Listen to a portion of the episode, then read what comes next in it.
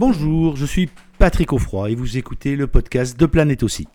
Un podcast qui vous aide à mieux comprendre le berger australien, le berger américain miniature et le border collie.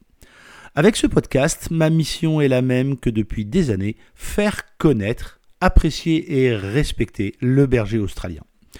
Chaque semaine, je vais également faire le maximum pour vous, pour vous, faire découvrir les méthodes positives et bienveillantes d'éducation qui vont avec l'intelligence hors norme de ces merveilleuses races. Et si vous aimez les podcasts de Planète aussi, je vous invite à vous abonner au podcast pour être notifié de la sortie des prochains épisodes chaque semaine. Aujourd'hui, dans cet épisode, nous allons parler de mon BAM ou mon berger australien grogne quand je veux le caresser. Alors, première chose, rien de personnel. Ce n'est pas par rapport à vous, que votre BAM ou votre aussi a pas envie d'être caressé. Première chose, heureusement qu'il y a le grognement pour vous dire à quel point votre chiot est mal à l'aise. En dehors du grognement, il n'a pas beaucoup de solutions pour vous dire Waouh, c'est pas super confort ce que tu es en train de faire avec moi, et je ne suis pas à l'aise dans cette relation. S'il grogne, il vous prévient de son mal-être. Le risque qu'il y a, c'est que si vous ignorez ce grognement, et si vous vous dites non, mais finalement, c'est pas si grave que ça, alors vous allez continuer à venir en contact avec lui. Et là, évidemment, l'étape d'après, ça va être la morsure. Donc, on se retrouve dans une situation un petit peu compliquée parce que personne n'aime voir son chien grogner. Sauf que on se méprend trop souvent sur la cause. Et la cause, c'est qu'il est mal à l'aise. Pourquoi est-il mal à l'aise? C'est ça qui nous intéresse. Première chose, son panier, c'est son panier. C'est une zone de confort dans laquelle il doit se sentir en sécurité et dans laquelle, a priori, on ne doit pas venir l'ennuyer. C'est une des règles de base de ce qu'on dit aux enfants. On ne va pas embêter le chien quand il est dans son panier et cette règle ne supporte pas d'exception. Mais vous, en tant qu'humain, en tant qu'adulte, vous vous dites non, mais il m'aime, etc., etc. Et que se passe-t-il? Bah, vous allez dans le panier et vous allez pour le caresser, et là, il grogne. Vous ignorez ce grognement, vous vous dites non, mais t'exagères, et là, vous allez mettre la main pour le caresser, et là, soit vous avez un chien résilient et les choses vont quand même bien se passer, soit vous avez un chien qui n'a vraiment pas envie d'être caressé, et là, il va y avoir soit une augmentation de l'intensité du grognement, soit il va passer à l'étape d'après, qui est le petit coup de dent. Alors, le petit coup de dent, il se caractérise, je vais bien l'expliquer pour ceux qui sont sur le podcast et qui ne me voient pas en vidéo, il se caractérise par je ferme les dents sur quelque chose, la plupart du temps la main, et je vais rester une petite seconde avec très très peu de pression, et je vais relâcher.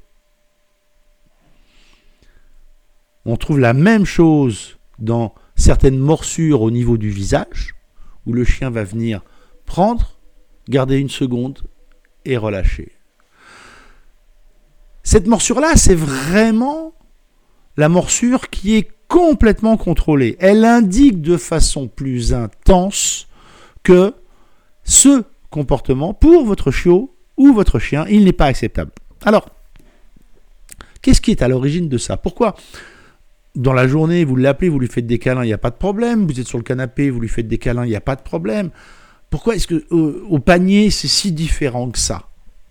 Alors, point numéro un, c'est extrêmement différent à cause du fait que c'est le panier, on en a parlé précédemment, mais aussi parce que quand vous approchez du panier, quelle que soit votre euh, taille, vous allez prendre une position forcément oppressante pour le chiot ou pour le chien.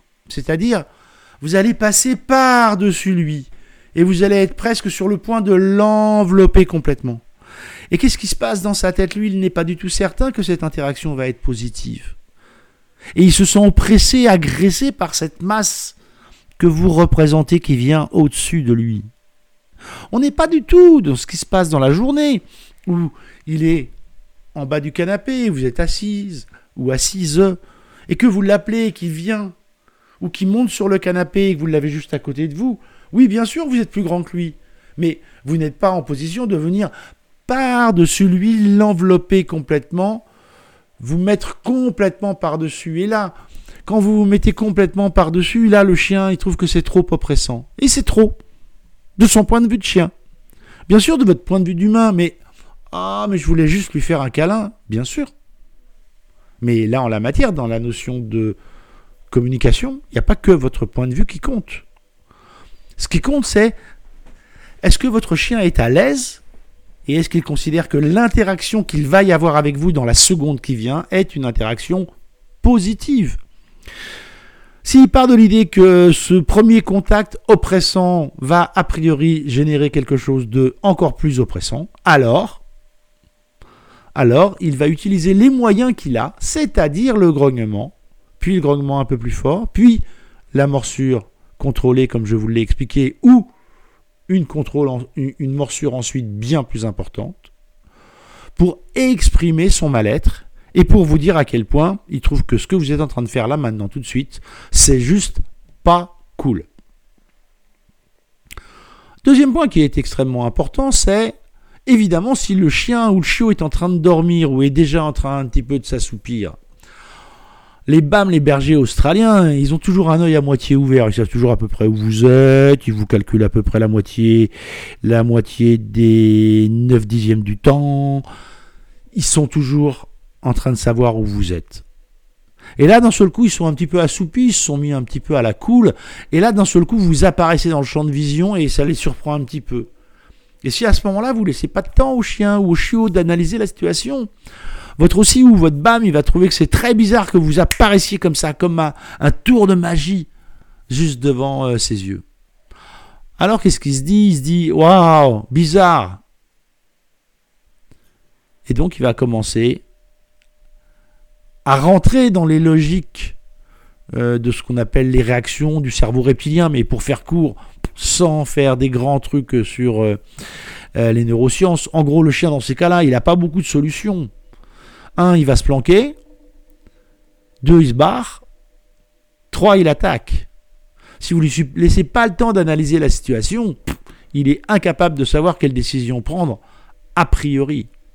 Et donc, s'il est dans son panier et que vous arrivez très oppressant, ben il ne peut pas se planquer, parce que l'endroit où il se planque, souvent c'est son panier.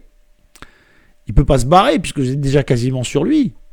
Alors que se passe-t-il? Eh, à part euh, de vous expliquer la vie, que vous arrivez trop vite, trop par-dessus lui, trop avec euh, des mains pour le farfouiller, eh ben en dehors du grognement, sincèrement, je vois pas ce qu'il peut faire pour vous dire qu'il il trouve que la situation est pas cool. Voilà pourquoi les bergers australiens et les BAM grognent comme tous les chiens, me direz-vous, et vous avez raison. En la matière, euh, c'est euh, ce podcast, cette vidéo, il s'applique quasiment à tous les chiens. Il n'y a pas de raison d'aller oppresser dans son panier le chien parce que vous, ça vous fait plaisir à ce moment-là. Si vous voulez aller faire un câlin avant de dormir à votre chiot ou à votre chien,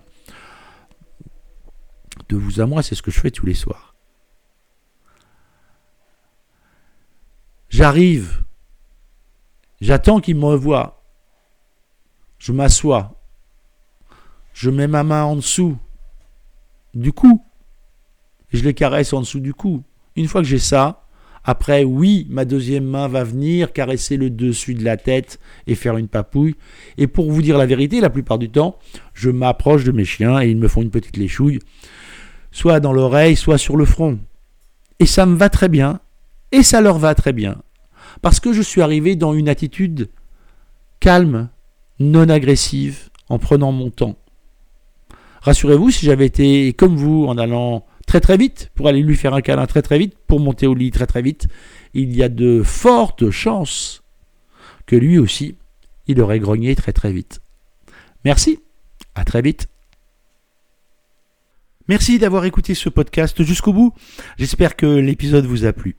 Avant de vous quitter, je vous invite, euh, comme toujours, à vous abonner au podcast pour ne pas manquer les prochains épisodes et surtout, n'oubliez pas de laisser une note 5 étoiles et un commentaire sur Apple Podcast. Cela vous prend moins d'une minute et vous n'imaginez pas à quel point cela aide à faire connaître le podcast à plus de monde. Et en plus, je suis toujours content de lire tous les commentaires. N'oubliez pas d'aller voir également le site planètebergeraustralien.com, tout attaché en un seul mot sans accent, pour d'autres ressources. Amitié du Tarn et à très bientôt sur le podcast Planète aussi.